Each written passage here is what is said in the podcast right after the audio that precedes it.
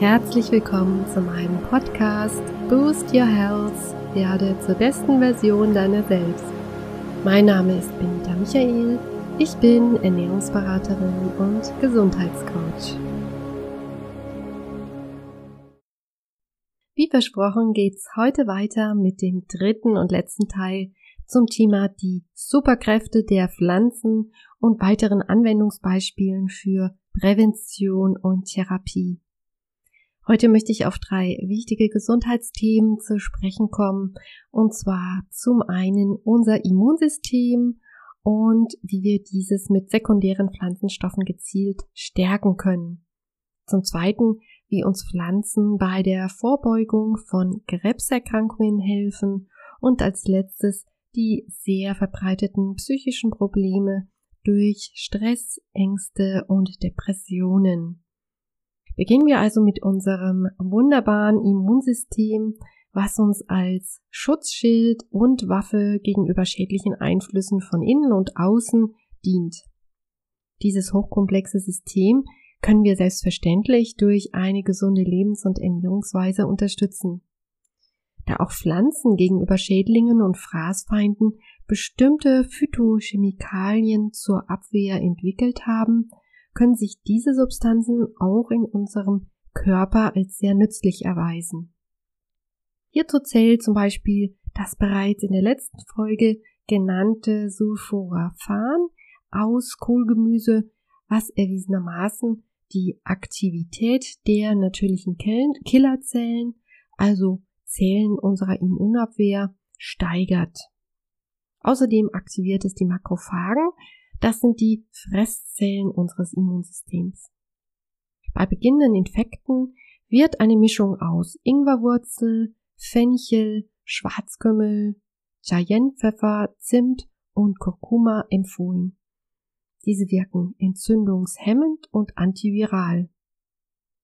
Überhaupt sind viele Kräuter, Heil- und Wildpflanzen, die oft sogar in der heimischen Umgebung wachsen, sehr gut geeignet, das Immunsystem durch eine antibakterielle und antivirale Wirkung zu entlasten. Nun einige Empfehlungen von Pflanzenwirkstoffen, die eine antikanzerogene, also eine krebshemmende Wirkung entfalten können. Es ist ja nun leider so, dass ein Viertel aller Todesfälle in Deutschland auf Krebserkrankungen zurückgehen, so dass es für jeden sinnvoll ist, durch eine vorwiegend pflanzenbasierte Ernährung und gesunder Lebensweise Prävention zu betreiben. Sehr gut schnitten bei verschiedenen epidemiologischen Studien die Gruppe der Sulfide ab. Diese sind zum Beispiel enthalten in Zwiebeln, Lauch, Knoblauch und Schnittlauch. Wer diese gut verträgt, sollte sie also am besten jeden Tag in den Ernährungsplan einbauen.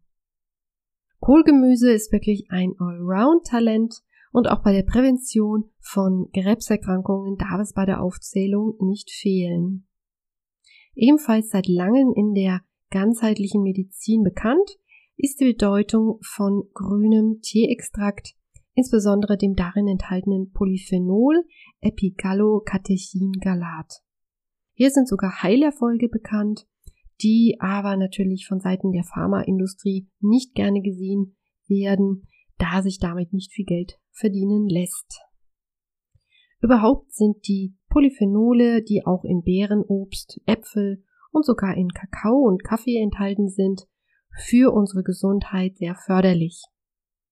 Gerade zum Thema Krebsprävention gäbe es noch sehr viel mehr zu sagen, aber ich kann hier nur einen kleinen Teil der Möglichkeiten aus der Natur aufzeigen und euch hoffentlich inspirieren, hier weiter selbst aktiv zu werden.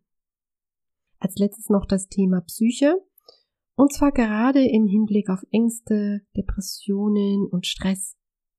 Diese Erkrankungen, Beschwerden oder Symptome können uns ganz gehörig aus der Bahn werfen und nicht nur unsere Psyche, sondern unseren gesamten Organismus letztendlich schaden. Leider hört man zu diesen Themen oft nicht viel, da sie in unserer Gesellschaft zum Teil als Tabuthemen angesehen werden. Das heißt, auch viele Betroffene verschweigen ihre Beschwerden, da sie eventuell fürchten, nicht ernst genommen oder lächerlich gemacht zu werden.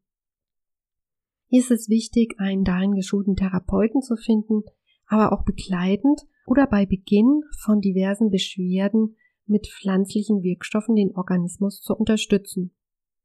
Gerade bei Erschöpfungszuständen ist es wichtig, auf eine optimale Nährstoffversorgung des Körpers zu achten, damit dieser mit den Belastungen besser umgehen kann.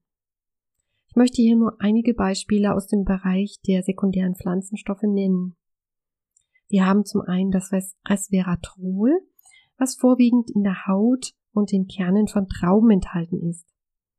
Es entfaltet eine Antistresswirkung durch die Blockierung eines bestimmten Enzyms im Körper.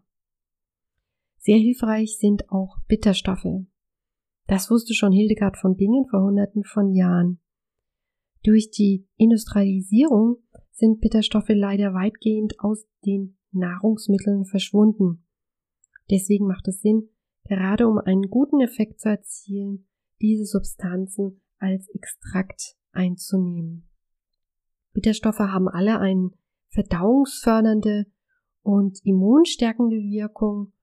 Und da wir inzwischen wissen, dass unser Darm und unser Gehirn im ständigen Austausch sind, weiß man auch, dass unsere Psyche von unserem Darm maßgeblich beeinflusst wird.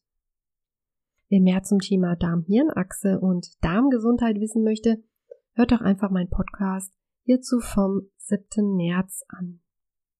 Wie bei allen erwähnten Beschwerden oder Krankheiten spielen bei der Prävention und der Therapie auch viele weitere Vitalstoffe wie Vitamine, Fettsäuren, Mineralien und Spurenelemente eine wesentliche Rolle. Hierzu gehört aber im Idealfall eine an die individuelle Person angepasste Vorgehensweise, die abhängig von der Situation und vom Versorgungsstatus des Einzelnen ist. Wer hierzu mehr Informationen möchte, kontaktiert mich gerne per E-Mail. Ihr findet meine Kontaktdaten auf meiner Webseite.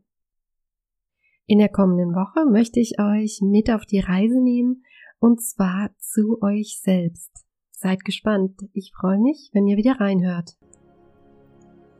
Wenn ihr mehr über mich und auch meine Coachings und Seminare wissen wollt, schaut gerne rein auf meiner Webseite boostyourhealth.de. Ihr findet den Link unten in der Beschreibung. Bis zum nächsten Mal, eure Benita.